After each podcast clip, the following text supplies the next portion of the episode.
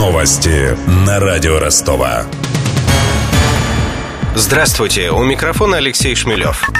Новые меры пресечения для обвиняемых могут ввести в России. В списке запрет на общение с конкретными людьми, использование телефона и ограничение переписки по электронной почте. Все это может стать альтернативой домашнему аресту и заключению под стражу. Нововведение содержит проект закона, внесенный в повестку ближайшего заседания Государственной Думы. Оно состоится в этот четверг. Опрошенные нам юристы считают инициативу полезной, но сомневаются в успехе ее реализации. Независимый адвокат Дмитрий Рахмелевич. Конечно, это более либерально. Естественно, что это, я за либерализацию законодательства, поэтому, естественно, я думаю, что если такая инициатива есть, то, естественно, это неплохо, и плохого там ничего нет. Сложности только одни по контролю за подобной мерой пресечения, если она будет введена. Потому что проконтролировать и, естественно, будет практически невозможно.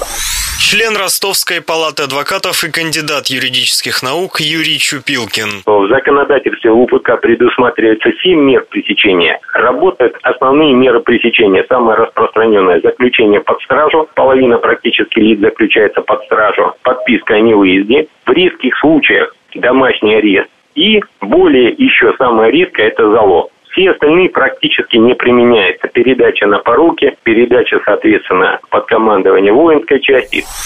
Управляющий партнер коллегии адвокатов Железников и партнеры Александр Железников. Речь скорее не о новых возможностях в законе, а о том, чтобы следователи выходили с меры пресечения иной, нежели арест. Следователь и свидетеля посадил в тюрьму с удовольствием просто потому, что это удобно. Не нужно беспокоиться о том, придет ли он на допрос, не придет он на допрос. Здесь речь идет и о том, чтобы разгрузить СИЗО. Хотя в настоящий момент и так домашний арест применяется на 36% чаще, чем даже год назад. Домашний арест – это оправданно оправданная мера.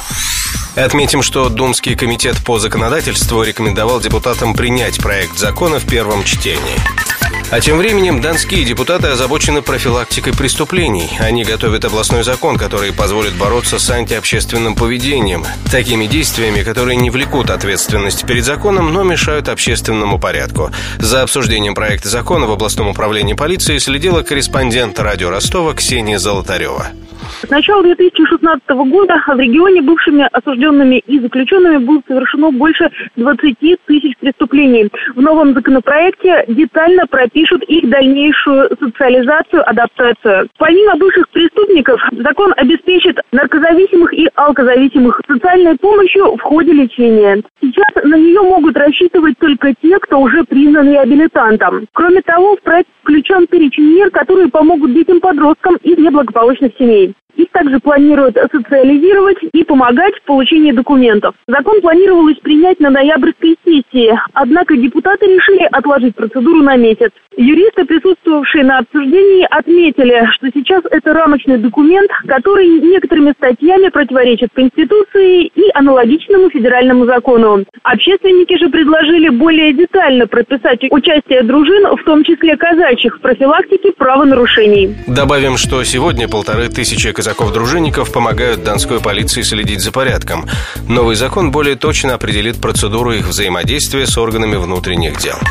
Началась продажа билетов на футбольный Кубок Конфедерации. Этот турнир традиционно предваряет Кубок мира. В первенстве участвуют чемпионы всех континентов, действующие чемпионы мира и команда хозяйка турнира. В этом году Кубок Конфедерации пройдет в Москве, Санкт-Петербурге, Сочи и Казани с 17 июня по 2 июля. Продажей билетов занимается FIFA. Подробности. Первый этап продажи билетов продлится с 7 по 17 ноября. Купить их смогут лишь владельцы пластиковой карты Visa. Второй этап стартует 1 декабря. Тогда билеты станут доступны всем. Главное подать заявку в течение полутора месяцев. Оставлять ее надо на официальном сайте FIFA. Если к 19 января желающих окажется больше, чем билетов, заготовленных для продажи, распределять проходки будут путем жеребьевки. При этом в продажу поступят как билеты на отдельные игры, так и абонементы на все матчи в одном городе. При этом в одни руки можно приобрести не более шести билетов на матч или по одному билету на 10 матчей. Все билеты поделены на 4 категории. Самый дешевый стоит 960 рублей.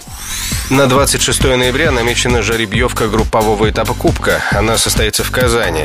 Помимо сборной России в турнире участвуют команды Германии, Португалии, Австралии, Чили, Мексики и Новой Зеландии, а также победитель Кубка Африки, который определится в феврале. С главными новостями этого часа знакомил Алексей Шмелев. Над выпуском работали Денис Малышев, Ксения Золотарева и Виктор Ярошенко. До встречи в эфире.